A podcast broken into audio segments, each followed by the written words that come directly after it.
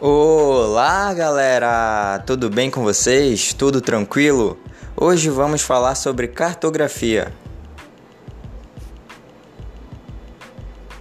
De maneira abrangente, a cartografia refere-se às operações artísticas, científicas e técnicas relacionadas aos mapas, da sua produção à documentação, do estudo à execução de projeto, por meio de diversas representações gráficas. Há ganhos tanto para a organização espacial quanto para a localização, a comunicação e a utilização para áreas variadas.